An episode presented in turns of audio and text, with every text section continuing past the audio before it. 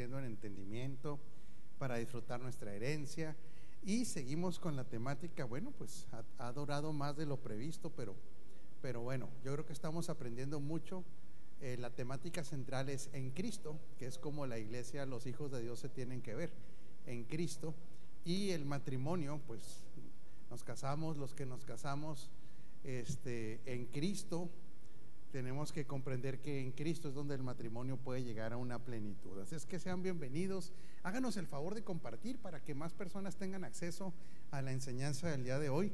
Estamos continuando con, con la importancia de crecer en un mismo entendimiento, estar en un mismo nivel de entendimiento el matrimonio, sin condenación, sin que esto sea en lo más mínimo ni un regaño, ni mucho menos, sino aprender el diseño de Dios este, para nuestras vidas, ¿verdad?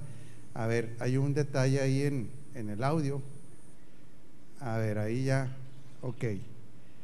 ¿Estamos bien afuera, Sergio, en el audio? ¿Sí? Ok. Bueno, vamos a orar. Señor, te damos gracias por esta tarde.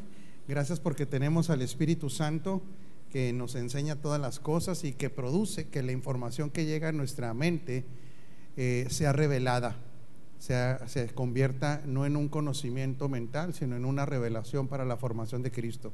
Espíritu Santo, gracias, gracias por la labor que tú haces. Nosotros te respetamos mucho y sabemos de que el objetivo de, de la obra del Espíritu Santo es que Cristo también sea formado en nosotros. Así es que gracias, recibimos la palabra con mansedumbre en el nombre de Jesucristo el Señor. Amén. Y les parece que les demos un aplauso a todos los que nos reciben son parte de la congregación, porque pues la congregación de Agua Viva es, no es nada más local, ¿verdad? Eh, muchas personas quizás no lo sepan, no nos gusta hablar mucho de nosotros, nos gusta hablar de Cristo, pero Agua Viva es una red que tiene más de 30 congregaciones en Europa, Centroamérica, Sudamérica, Estados Unidos, México. Eh, eh, así es como estamos trabajando a nivel de red. Y aparte personas que no van a congregaciones de la red porque no hay congregaciones en su ciudad, pues sabemos de que se congregan virtualmente. Así es que somos una familia y le damos gracias a Dios por sus vidas de, que, y gracias a Dios también porque usted está extendiendo el reino en su casa y a través de usted donde quiera que está. Vamos a leer este versículo, Proverbios 29 y 18. Dice, donde no hay visión el pueblo se desenfrena, mas el que guarda la ley es bienaventurado. ¿Qué tiene que ver esto con el matrimonio? Mucho. Mire, aunque es un versículo del Antiguo Testamento, usted sabe que la palabra de Dios incluye el Antiguo Testamento, aquí hay un principio muy importante, donde no hay visión. Otras, versiones dicen donde no hay profecía. Este, dice el pueblo perece, otros dice se desenfrena, se descarrila.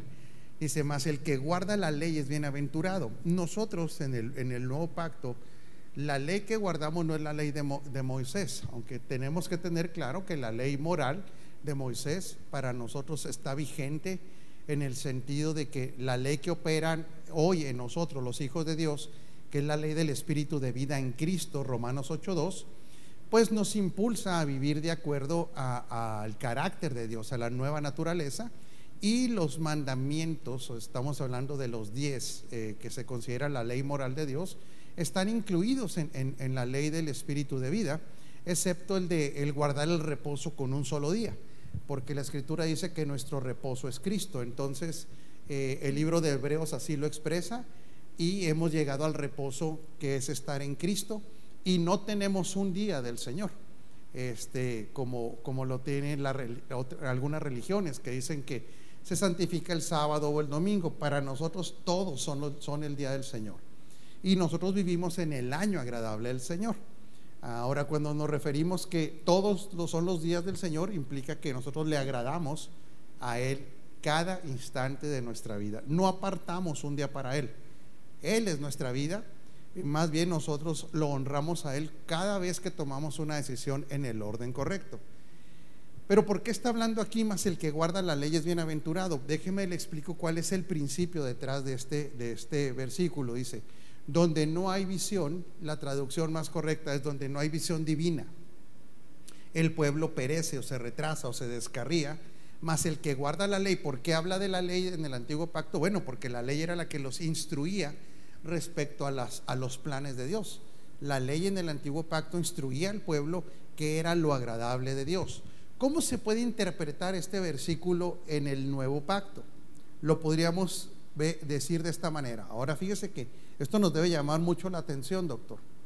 Donde no hay un plan para que nosotros vivamos conforme a la visión de Dios, otra vez, donde no hay un plan, o sea, donde no es algo sistemático, donde no es algo que está en nuestra mente como una prioridad, donde no hay una prioridad que la visión de Dios se ejecute, tarde o temprano la gente se va a dispersar, se va a, ¿cómo le diré? Descarriar, se va a distraer. Dice, más el que guarda la ley es bienaventurado. ¿Qué significaría guardar eh, la ley en el nuevo pacto? Los que están viviendo conforme al propósito eterno de Dios. Ahora, ¿esto afectará al matrimonio? A ver, ¿por qué? Porque, porque otra vez, recuérdese la interpretación otra vez que le estoy dando. Donde no hay visión divina, visión divina, donde no hay la visión de Dios, donde no hay una planeación para vivir conforme a Dios. ¿Sí? Va a haber otra vez distracción. Aquí usa una palabra muy fuerte esta traducción, dice, el pueblo perece. ¿Verdad? Pero otras, otras versiones se descarría, se desenfoca. Y el perecer, en este caso, ¿verdad? Este, eh, dice, dice otra versión, el pueblo se desenfrena, más el que guarda la ley es bienaventurado. Pudiéramos decir que un matrimonio fíjese bien, ¿eh? que tiene planes para el reino, progresa. Otra vez, un matrimonio que tiene objetivos para el reino, progresa. Un matrimonio que no le interesa el avance del reino, opera exactamente igual respecto a eso como un incrédulo. Y se puede descarriar fácilmente. Por supuesto que se puede descarriar fácilmente. Puede haber problemáticas. A ver, yo quiero que aquí usted me ayude. ¿Cree usted, cree usted, y si no lo que, argumente, que un matrimonio que no tiene ningún tipo de planeación pueda progresar?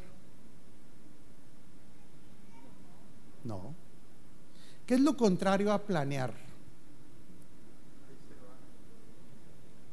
¿Perdón? Pues sí, no planear, pero improvisar. Sí, pero mal entendido el un día a la vez. Sí, o sea, si la vida de una persona es totalmente improvisada, ¿cómo decimos en México? La improvisación en México tiene una palabra. Ahí se va. Si un matrimonio, su vida respecto al reino es de ahí se va, también va a tener efectos. Mm, totalmente negativos casi. Ahora, ¿por qué la gente en general no tiene una vida de planes para el reino? Esto, es bien importante, es súper importante, porque esto yo se lo digo, no solamente con la palabra, yo se lo puedo decir por experiencia y aquí sí le puedo decir que nos tome como ejemplo a mi matrimonio. Mi matrimonio es un buen matrimonio. Tenemos diferencias, claro. Imagínese, estoy saturado de pollo. ¿Usted cree que no va a haber diferencias? y aparte, bueno, tenemos diferentes temperamentos, diferentes culturas que nos las hemos ido eh, sujetando a la cultura del reino, pero yo le puedo decir que gracias a Dios mi matrimonio va en aumento, experimentando cada día más esta buena voluntad de Dios que es agradable y perfecta. Pero ¿por qué cree que el cristiano en general no tiene planes para el reino. En general, ¿eh? No se ven en Cristo. Bueno, puede ser una, mijo. ¿Por qué más? Porque no quieren ningún tipo de compromiso. Ahora la pregunta, ¿por qué no viene? ¿Por qué no se quiere ningún tipo de compromiso? Aquí vamos a tratar de llegar al fondo del asunto. ¿Le parece bien, Marisol? Que lleguemos al fondo, mija, porque siempre tenemos que llegar al fondo del asunto. ¿Por qué una, una pareja o un individuo no quiere compromiso con el reino? No quiere compromiso ni con el rey y menos con su reino tampoco. Pero ¿de dónde viene esa, esa, esa, esa actitud? ¿De dónde cree que le viene la actitud esa al ser humano? Incluyendo hijos de Dios, ¿eh? Comodidad. Sí está, puede ser, sí está bien. Machismo, no, mija, ahí no tiene nada que ver el machismo, no, porque lo, igual lo practican las mujeres, ¿no? Yo conozco muchas mujeres que no tienen ningún compromiso con Dios y no tiene nada que ver su, el viejo. Irresponsable, ok, ¿de dónde más viene eso? Anita, ¿quería decir algo o nomás estaba levantando la mano? Pero la saludamos, Anita, pues tenemos chiple, señora. ¿De dónde más viene el no querer tener compromiso, ni con el rey ni con su reino? Claro, Anita, usted ya le pegó de la religiosidad. Porque la religiosidad la hemos, hemos, a veces la hemos definido solamente con actitudes de religiosos, que no hace que habla de cierta manera. Pero la religiosidad tiene un fundamento también. La religiosidad no quiere transformación. En la religiosidad, eh, una de las, de las formas de vida del religioso es que él no quiere transformación. Él opera en la filosofía de las mandas. ¿Sí sabe qué es una manda? Eh, del asadón, claro. de, de que Diosito me dé. Yo no quiero ser transformado, pero que Dios me arregle la vida. Eso es religiosidad. ¿Y usted cree que Dios aprueba esa actitud de las personas? De que, que yo no sea transformado, nomás que Dios me esté dando y dando y dando. ¿Usted cree que aprueba Dios eso? No, no lo aprueba. Eso viene de una mente religiosa. ¿Por qué Dios no quiere que se tenga esa actitud de nada más dame, dame, dame, dame, sácame del hoyo o, yo hago ciertos sacrificios para recibir la bendición, pero no quiero ser transformado? ¿Por qué cree que Dios no aprueba eso? Porque no sirve lo otro. Sí, pero en esencia porque dentro del diseño del propósito eterno el plan de Dios, que debiera ser el nuestro, es que Cristo llegue a ser el todo. En todo y en todos. El religioso no quiere que Cristo sea el todo. El religioso quiere que Dios le arregle su forma de vida desordenada. El religioso quiere que Dios le traiga, le ande, le ande sacando de los problemas en los que él se mete, porque no quiere ser transformado. Si una persona no quiere transformación, se lo tengo que decir como es. ¿Sí? ¿Me perdona de antemano, señora Marisol? Es un religioso y es un carnal. Opera fuera del diseño. Porque Dios lo que quiere es transformarnos.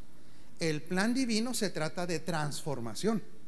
El plan divino para el individuo es un proceso llamado formación, transformación y conformación. Ahora, ¿por qué el hombre no quiere ser transformado? Vamos, vamos a, ver, vamos a, tratar, porque aquí vamos a suponer que todos queremos ser transformados, pero a lo mejor el primo de su mejor amigo no quiere ser. ¿Por qué cree que el hombre no quiere, aún los hijos de Dios no quieren ser transformados? Orgullo, ¿qué más? No quieren compromiso, ¿qué más? No quieren erradicar. Es, es un asunto de amor. Otra vez. Es un asunto de amor. ¿Por qué? Porque el que no quiere ser transformado es porque ama más cosas que a Dios. Acuérdese que definitivamente en la vida de una persona hay algo que marca su vida, que es el amor a algo. ¿Cuál dice la escritura que es la raíz de todos los males? No, no es el dinero, fíjese. Es el amor al dinero. No es el dinero. No. No, no, es el amor. Ahora fíjese, si esa es la raíz de todos los males, ¿cuál es la palabra clave aquí? ¿Dinero? No. La palabra clave es amor. ¿A qué? Al dinero. Esa es la palabra clave. Porque el que no quiere ser transformado, generalmente ama más algunas cosas que a Dios. Y en esas áreas no quiere la transformación en esas áreas lo que él ama es tener el control de esas áreas y no quiere que Dios se meta ahí. Déjeme explicárselo de otra manera. Prácticamente es una actitud que no va a ser difícil que usted la oiga, que alguien lo diga, pero de una manera indirecta es lo que una persona que no quiere transformación le dice a Dios. No lo va a oír así, mija, no va sería una barbaridad que alguien se lo dijera, pero de una manera, ¿cómo le diré? Inconsciente, lo que una persona le dice cuando no quiere ser transformado a Dios es, en esta área, no te metas. En otras palabras, esta área y no solamente es mía, voy a decir algo más duro, doctor. Esta área es más importante que tú. Tú aquí no entras. Y si vamos a ser más realistas, amo más a esto que a ti. Sí, yo sé que es duro, pero es la pura verdad. Porque es un asunto de amor. Si nosotros amáramos a Dios por encima de todas las cosas, no nos dolería nada, créame, esas áreas soltar. ¿Por qué? Porque por amor, no por temor, no por imposición, cuando usted ama algo más que a otra cosa, la segunda cosa llega a ser secundaria. Pero cuando amamos algo por encima de otra, eso que amamos por encima, mija, siempre va a ser prioritario siempre va a estar por encima. Ahora le hago una pregunta a los que nos ven aquí, porque los de aquí todos ya están, ya, ya casi les vamos a hacer un nicho los de aquí. ¿Usted cree que ame más algo que a Dios? Normalmente en las congregaciones la gente dice, no, no, no, no, no, no. No, pero eso se tiene que analizar. ¿Qué cree que la gente puede amar más que a Dios? A ver, ayúdeme. Yo sé que aquí no, pero ¿Qué cree? Su trabajo, su familia, los hijos. Eso es un tema álgido. ¿Por qué? Porque mucha gente ama más a sus hijos que a Dios. Los llega a idolatrar. ¿Sabe cuánta gente yo he visto que deja de congregarse y de crecer en Cristo por los hijos? No se imagina cuánta. Porque los hijos los empiezan a mandar porque hasta un bebé es más importante que un... Imagínense, si no será este un tema álgido, que el que pone un ejemplo, hay dos personajes que ponen un ejemplo sobre todos los demás personajes de la escritura, donde los hijos no deben ser lo más importante. Deme el nombre de esas dos personas. Abraham, exactamente, chacho. ¿Y qué otro? Imagínese que el padre dio a su hijo. y el padre ama por encima de todo al hijo, ¿eh? Ahí sí no hay problema, pero él sabía que tenía que dar al hijo para tener más hijos. Eso lo explicamos el domingo. Pero deme más ejemplos de lo que ama más la gente. Aquí no, porque ustedes ya tienen casi su nicho, nada más que no me ha alcanzado ni el tiempo ni las finanzas para hacerle un nicho a Ortega. Se lo vamos a hacer, hijas. ¿Está de acuerdo? Voy a, batallar, ¿por qué, Ortega? Por el volumen. Bueno, lo haremos hueco, no te preocupes. Deme más cosas que ama la gente más que Dios. Los hijos, el trabajo, bienes materiales, dinero, familia, ¿qué? Ah, caray. Diversiones, deportes, el ego propio, lo que opine de la gente de ellos. En esas áreas es donde la gente inconscientemente le está diciendo a Dios, inconscientemente, pero no nos hagamos locos. Amo más eso que a ti.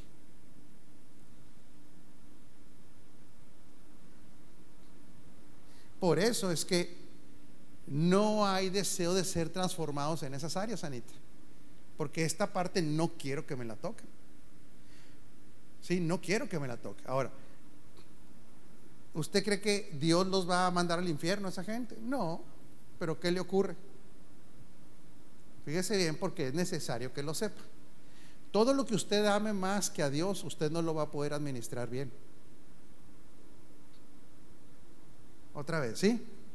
Si usted ama más a un hijo que a Dios, usted no lo va a poder educar bien. No va a poder. Porque si usted ama más a Dios que al Hijo, usted va a educar al Hijo conforme a Dios.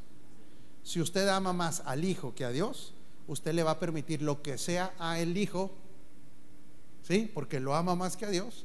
Y al último usted va a tener un resultado pésimo respecto a sus hijos. Igual el dinero, el trabajo, todo lo que esté por encima de Dios no lo vamos a poder administrar bien. Sí, doctor. Yo creo que es conveniente este, señalar que el amar no es, no es un sentimiento. Ah, dice el doctor que hablemos que el amor no es, al, amar no es sentimental, claro, claro, no, no, el, amar, el, amar tiene que ser en toda su extensión de la palabra. El, amar, y ahora, si hablamos del tema de los hijos, la principal característica de amor de un padre al hijo, ¿cuál cree que es? Formación, no darle lo que quieran. Formación. ¿Algunos de ustedes es hoy el resultado de una buena formación de sus padres? Yo puedo decir que sí. Porque para mí no era opcional congregarme de chavalo, ¿eh? No, no era opcional. De chamaco yo tenía que ir. Hoy le puedo decir que ese congregarme, yo soy producto de ese congregarme, aunque a veces fuera renegando. Formación. Formación. Están muy serios. ¿Qué les pasa? ¿Están- Estamos atentos. Ahora, si no hay transformación, otra vez es un asunto de amor. Lo que amemos más que Dios, no lo vamos a poder administrar en el orden divino. De- déjeme decirle de otra manera, se nos va a salir de control. Una persona que ama más a su trabajo, el trabajo se lo va a comer tarde o temprano. Claro, rompes el diseño. Si a una persona ama más el ser aceptado por los demás, al último se va a dar cuenta que de todas maneras esas personas, ¿sabe qué hace con la gente? No conoce cómo es la gente. Por más que usted quiera quedar bien con ellos, no, no va a poder quedar. Aparte que usted no puede, no puede, no puede determinar ni controlar los sentimientos de las personas. Esas personas el día que ya no lo quieran querer, no hombre, lo van a mandar por un tubo. Todo lo que esté por encima de Dios en cuanto a amor, fíjate bien, eh, güera, nos terminará gobernando y lo terminaremos administrando mal. Todo. Entonces, cuando un hijo de Dios en su matrimonio no tiene objetivos para el reino, otra vez, ¿eh?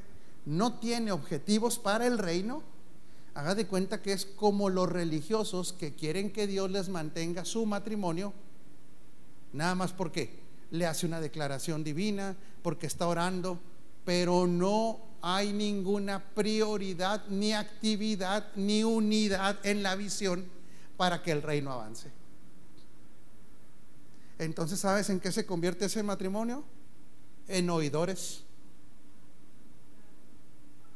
Ahora, ¿qué dice la escritura? ¿Cuál es el problema de ser oidores y no hacedores?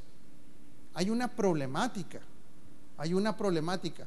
Aquí no estamos hablando de obras para salvación, en lo más mínimo, ¿eh?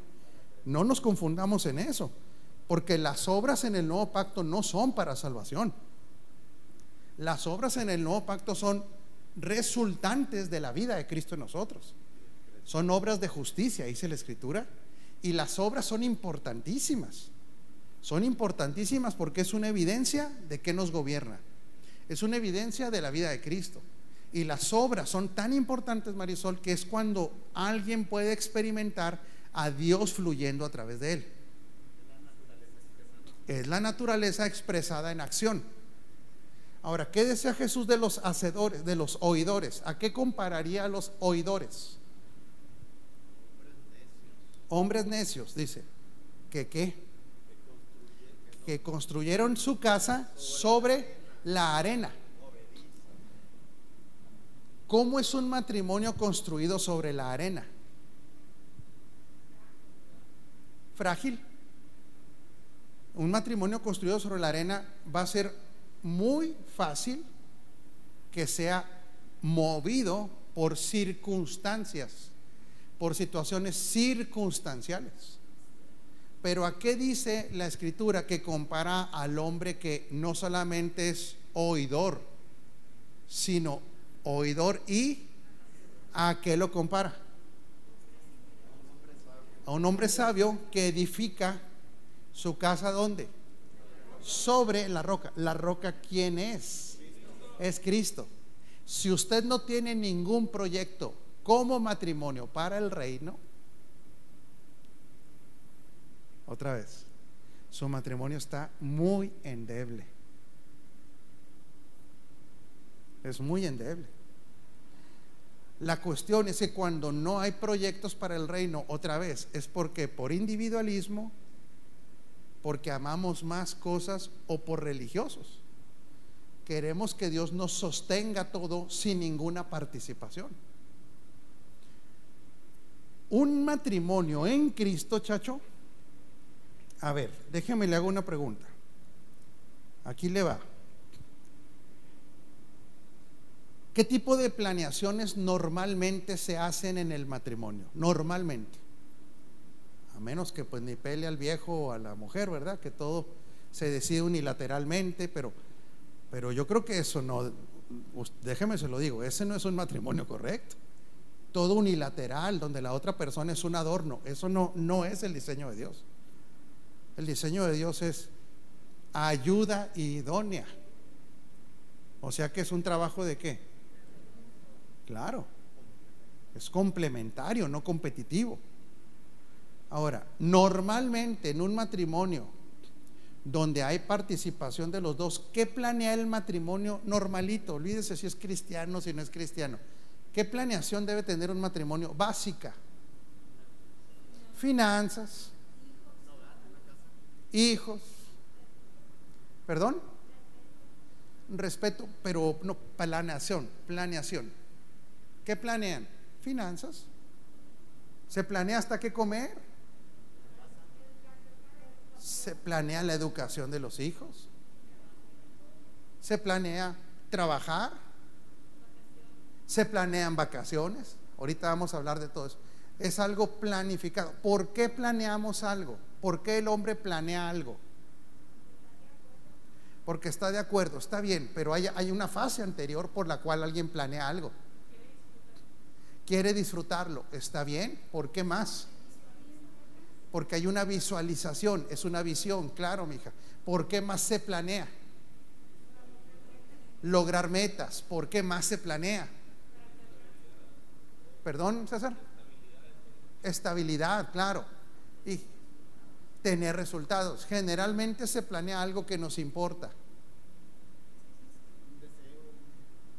Porque algo que le importa, a alguien que le importa algo, planea. Las cosas que no son importantes generalmente no se planean. Las cosas que no son importantes generalmente no llevan planeación. Porque uno las administra de qué manera.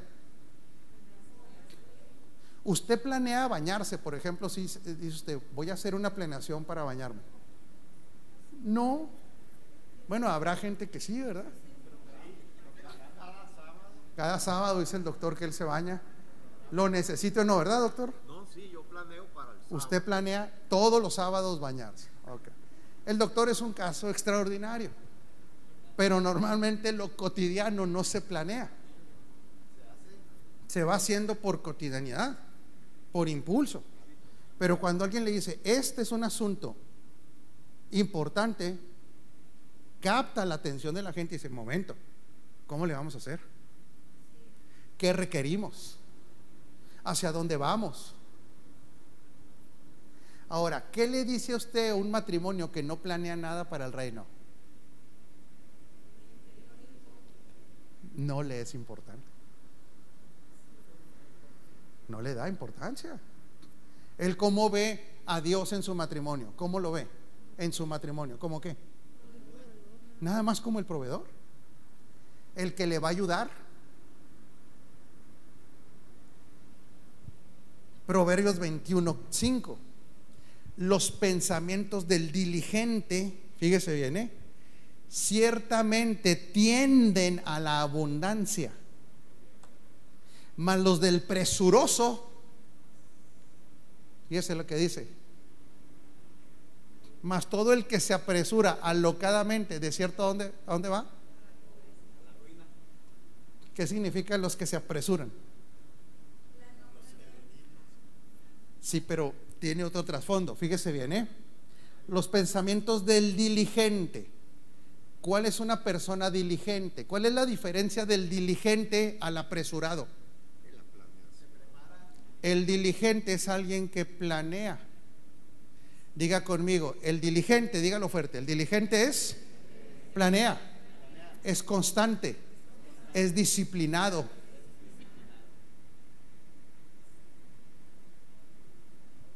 Ordenado. Esa es, es la característica del diligente. El apresurado es el típico, ahí se va, ahí como quiera le hacemos, pero peor tantito.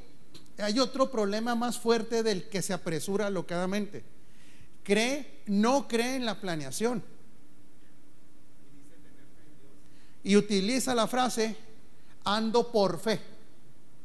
Usted tenga fe. No, espéreme, espéreme, no, no, no. No, no, esa no es la fe de Dios. El ahí se va nunca será la fe de Dios. Fíjese otra traducción del apresurado, doctor. ¿eh? Fíjese lo que dice.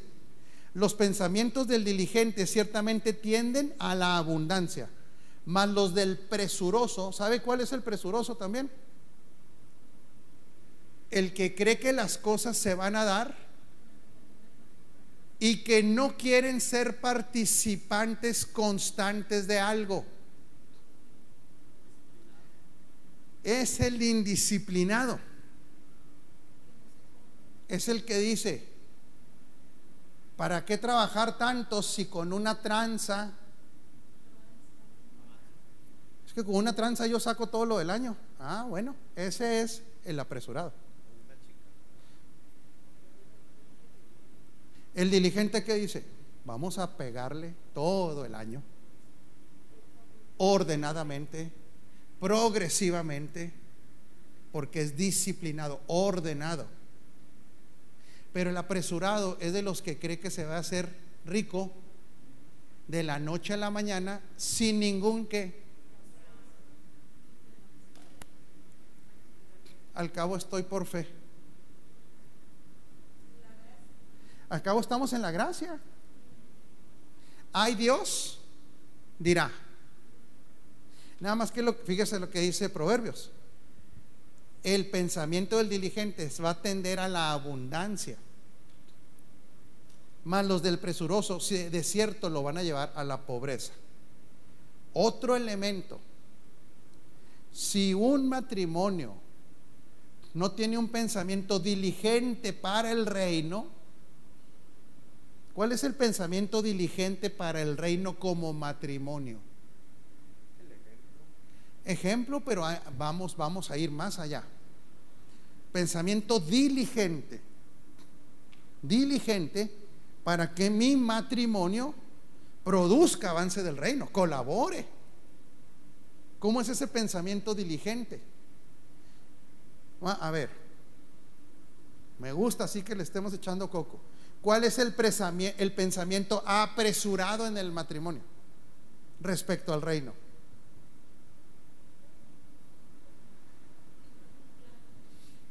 Ni hay plan. Hay a ver cuándo. Hay cuando me llame el pastor. Hay cuando se ofrezca. Y peor ahora, ni me congrego porque todo está en las redes porque tiene una mente consumista. No le interesa en lo más mínimo que el reino avance.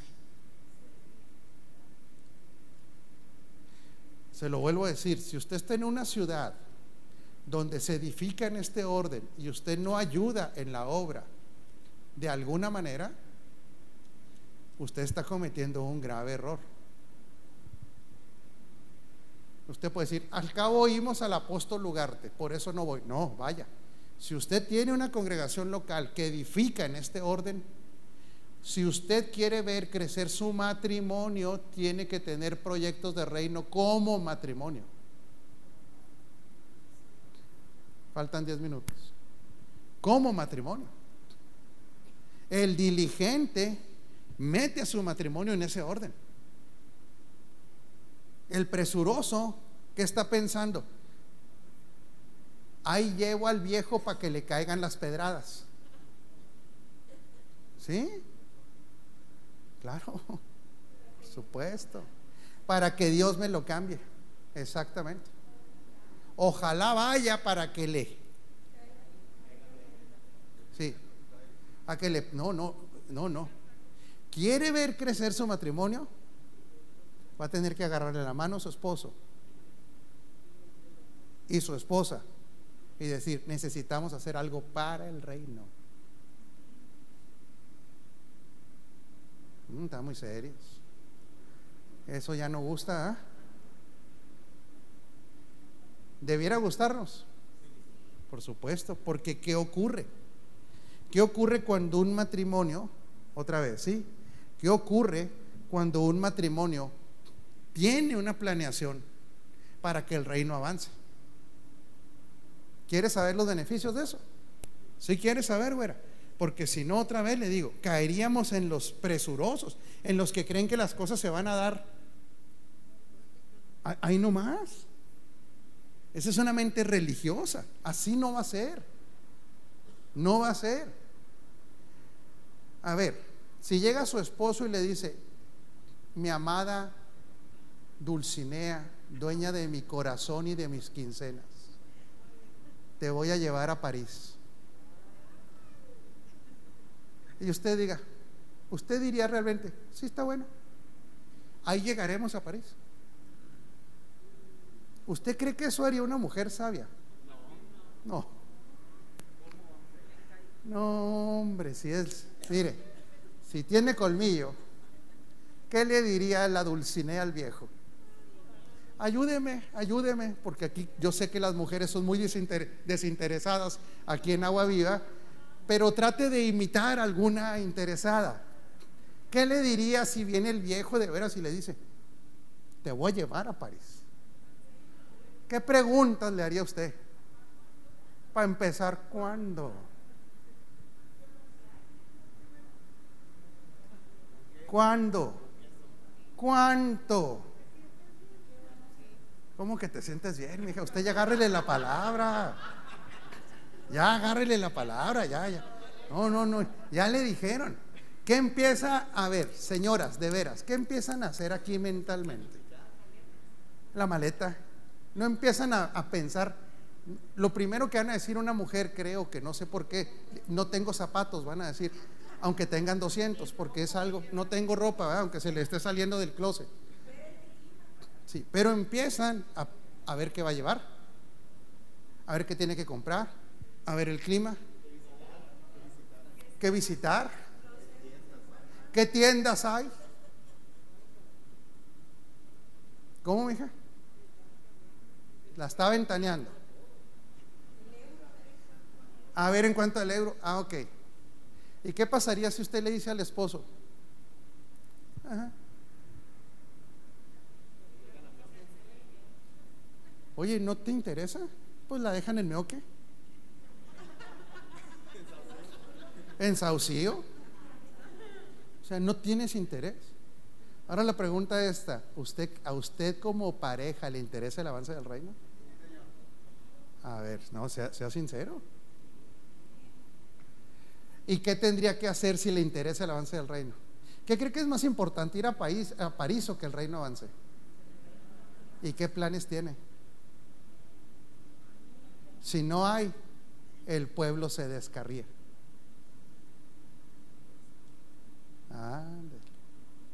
porque nada más tiene mente consumista.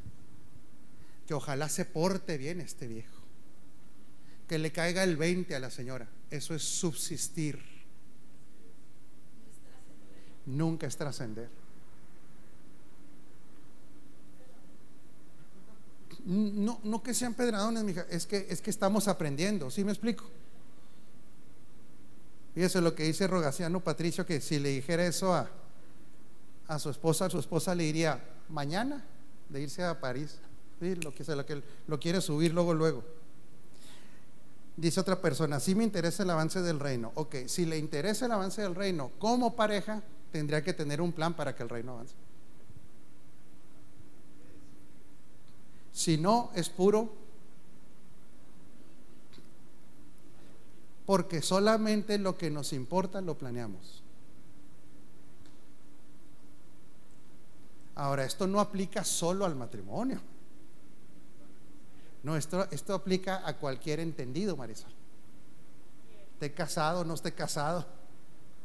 Porque lo que se planea es porque importa.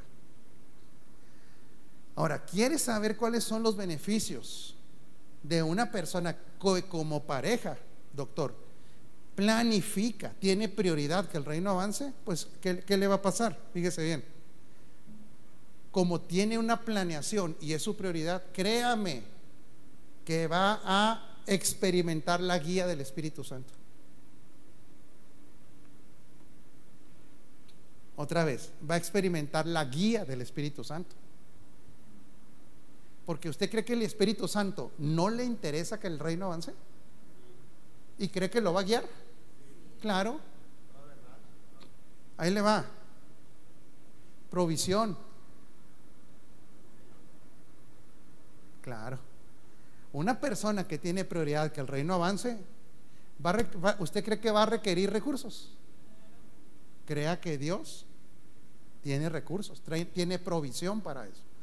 Miren, mi esposa y yo, mucho antes de ser pastores, mucho antes, pero así le estoy hablando de mucho antes, siempre tuvimos una visión de que no íbamos a ser solamente diezmadores aquí se lo voy a decir entre nos. yo no sé si usted diezma o no diezma, porque en agua viva usted no necesita poner en el sobre su nombre, si sabe eso, ¿verdad? Usted es libre si quiere poner o no poner, eso es de cada quien. Aquí jamás hemos manipulado con, con, las finanzas, ni lo haremos. Si usted no diezma, porque el diezmo es un principio, no estamos hablando del diezmo de, de la ley. El diezmo es un principio de honrar a Dios con nuestras finanzas como prioridad financiera. Acuérdese que el, diezmo, ese honrar a Dios, ¿cuándo, ¿cuándo fue revelado? ¿Fue revelado en la ley? No, se le reveló a Abraham primero. Ok, mi esposa y yo hicimos este compromiso. Nosotros no vamos a ser nada más diezmadores. hoy, hoy hay parejas que ni diezman. Hoy hay, hoy hay individuos que ni diezman. ¿Por qué no diezman? ¿Por qué cree? No lo han entendido. ¿Por qué más? Porque, ahí está, porque es un asunto de amor. Ellos aman más al dinero que a Dios. Esa es la realidad de este asunto. Eh, nada más que le, buscamos cómo, cómo maquillarlo. Ah, ah, no, se lo va a gastar el pastor. O eh, yo mejor le doy burritos a, mi, compa, el de la calle. No, o sea, le siempre, mire, para no dar, ¿sabe cuántas excusas hay? Como dice Sabinator, uh, muchas. Yo nunca me he, encontrado a alguien que venga a preguntarme, oiga, pastor, ¿verdad que debo de diezmar más del 10? ¿Sabe cuántas personas me han venido a preguntar eso? No, nunca he tenido esa experiencia. Más bien la gente anda buscando cómo a ver si no es el 10. A ver si le puede, ¿cómo se llama? Un descuentito, ¿no? Porque aman al dinero, Ortega. Se ama. La gente cree que su sustento es por el dinero. Los hijos de Dios sabemos que nuestro sustento no es el dinero. Los hijos de Dios sabemos que nuestro sustento, ¿quién es? Es Cristo. Mi esposa y yo le ponía de ejemplo, le ponía de ejemplo, nosotros nunca hemos dado a Dios el 10%. No, no, para mí eso es, le doy mi opinión personal. No lo toma ni, ni como que lo quiero. Para mí se me hace vergonzoso darle a Dios el 10. ¿Sabe por qué? Porque era la, lo mínimo que la ley pedía.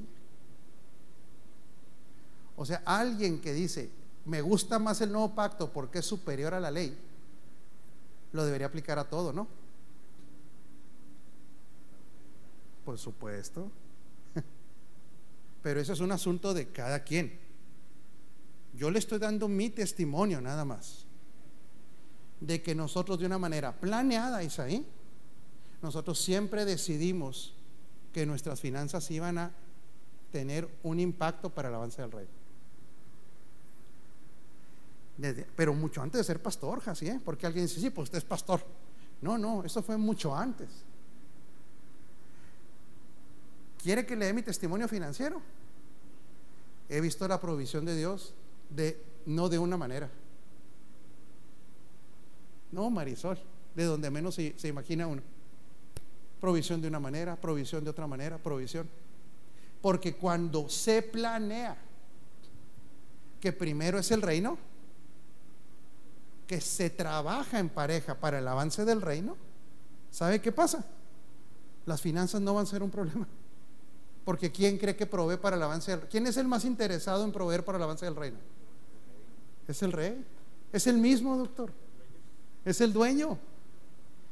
A ver, le hago una pregunta. ¿Alguno de ustedes ha recibido alguna, algún beneficio financiero de Dios fuera de lo que es la nómina o el trabajo? ¿Alguien lo puede, me puede levantar la mano? De una u otra manera. ¿Lo ha, lo ha experimentado? Entonces su sostén no es el que le da la nómina. ¿Quién es? Es Él. Pero mire, como yo le quiero hablar de todos los beneficios de lo que es que un matrimonio trabaje planeadamente para el avance del reino, ya no le puedo seguir ahorita. No, doctor, es que son muchos puntos. Es que son puntos específicos. Ah, no, se lo, ¿qué le parece que lo sigamos el, otro martes? Porque yo sí le quiero decir algo, ya, vamos a despedir, ya, ya me pasé el tiempo, ¿no, Pastor Sergio? La edificación correcta nunca debe ser para manipular. Y ahorita le hablé de las finanzas como una cosa, pero ya le hablé de la guía del espíritu. Y le voy a hablar de más cosas. La edificación nunca debe manipular, pero la edificación tampoco nunca debe de esconder. Otra vez, ¿qué significa eso, Marisol? La intención no es manipular, pero yo tampoco voy a esconder los conceptos bíblicos porque a alguien le ofenda. No, es que eh, la edificación correcta traza la verdad. Son códigos del reino. alguien le puede ofender, Pero un edificador nunca va a negociar con hablar la verdad. Una persona que es edificador, que está comprometido, nunca va a ser políticamente correcto. ¿Qué es ser políticamente correcto? ¿A qué le llamamos ser políticamente correcto? ¿Usted sabe, doctor? ¿Perdón, hijo? Sí, quedar bien con todos. El políticamente correcto no se quiere meter en ningún problema. Queda bien con este señor y luego, ¿cómo, ¿cómo quedó bien con la señora? A ver cómo quedó. No, un edificador no puede hacer eso, chacho. ¿Qué decía Pablo respecto a eso? Y el que me lo diga, pues Ortega le va a disparar un hot dog de 100 pesos, Ortega. ¿Tú sabías que hay hot dogs de 100 pesos? Yo te llevo para que, nomás para que veas que sí es cierto. Sí, el doctor se, ha comprado sus dogos de 100 pesos, aquí hay. No más que el dog se compra el de 10, el de, el de 100 y a mí me dispara el de 15. Bueno, ¿qué dice la escritura de los edificadores políticamente correctos? ¿Qué dice? ¿Sabe qué dice, doctor? Si yo estuviera para agradar a los hombres, dice Pablo, ya no puedo ser un edificador. Porque el edificador, ¿a quién tiene que agradar por encima de todas las cosas? ¿Por qué? Porque muestra el diseño, primero, porque lo agrada a él, y segundo, porque está convencido que funciona. Está convencido que funciona. Sí, mire, mija, una vez, me regalan dos minutos de darles un testimonio. Se me acercó un muchacho que estimo mucho yo en Chihuahua, alguien que yo quiero mucho. Y él estaba pasando por una crisis muy compleja, muy compleja. Ahorita el muchacho va volando ya, gracias a Dios. Pero vino y me cuestionó así, Marisol. Me dijo, a ver, a ver, a ver. Dígame la verdad. todo lo que usted habla ahí, ¿de veras lo cree? ¿Cree que era válida su cuestionamiento? Sí, porque él, está, él, él podría estar pensando, este viejo, pues nomás se aprendió un guion o, o está tirando un rollo, o está siendo muy político. Él sabe, a lo mejor nos está viendo ahorita, le dije, no nomás creo esto, yo daría la vida por esto. Porque lo creo a tal grado que me va la vida en esto. Si no, se lo digo algo, ni para qué yo me podría hacer otra cosa. Sí, pero eh, situaciones difíciles, le digo, yo tengo cuatro años con artritis. Persecuciones por todos lados, calumnias por todos lados, carrilla por todos lados, traiciones constantemente. Es más, a la gente que más les he dado son los que más me han. ¿Usted sí me entiende? Deje usted sableado, mijo. Bueno, fuera que nada más sableado. Puñaladas por la espalda. Cuatro años de artritis, con crisis. La escritura dice que por la llaga de Cristo yo soy sano. Eso, eso yo lo, sigo, lo seguiré diciendo toda la vida. Y lo seguiré creyendo. Esto no es un asunto de, a veces, eh, usted conoce el síndrome de Capulina, el espíritu de Capulina, que hay que reprenderlo ese. ¿Cómo es el espíritu de Capulina? ¿Qué dice? Tal vez, pueda ser, a lo mejor, quién sabe. No, no, no, no. Esto es verdad, familia. Y si lo llega a practicar y lo llega a hacer su vida, créame algo, ¿eh? Lo va a vivir, aunque vengan crisis aunque vengan, ¿cómo doctor? Y aunque tarde las cosas, aunque vengan críticas, calumnias, desprestigios, situaciones de salud, venga lo que venga, yo le aseguro algo, de todas ellas que dice la escritura, nos va a librar el Señor. La escritura es clara, mayor es el que está en nosotros que el que está en el mundo. ¿Qué dice la escritura? Todo lo nacido de Dios vence al mundo. En el mundo tendréis aflicciones, pero confiada, ese sistema de bilucho yo ya lo vencí. ¿Lo cree? Yo sí lo creo. Y, se lo voy a decir una cosa, ¿eh? no es rollo, lo vivo continuamente. Yo veo ese respaldo divino continuamente.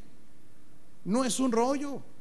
¿Y usted cree que no tengo problemáticas? Tengo problemáticas como cualquier persona. Pues es que no, a veces la gente ha idealizado al pastor, porque hay pastores que producen que los idealicen. No, los pastores tenemos que decirle a la gente, pasamos por las mismas circunstancias, comemos, vamos al baño, roncamos, tenemos diferencias con la gente, a veces crece la panza, y más en los pastores, porque dicen que pastor sin panza no genera confianza. No, si hay de todos los dichos. Pero cuando usted puede decir como Pablo, para mí el vivir es, créame que usted va a ver y va a comprobar cómo todo esto no es teoría, es la verdad de Dios. Lo sustenta, lo lleva adelante, progresa. Pero el próximo martes le voy a decir lo que le pasa a los que tienen planes para el reino. ¿Está de acuerdo, señora Marisol? Ándele pues, estamos bendecidos familia. Les enviamos un abrazo gordo. Sigan creciendo en Cristo. Sean intencionales en el avance.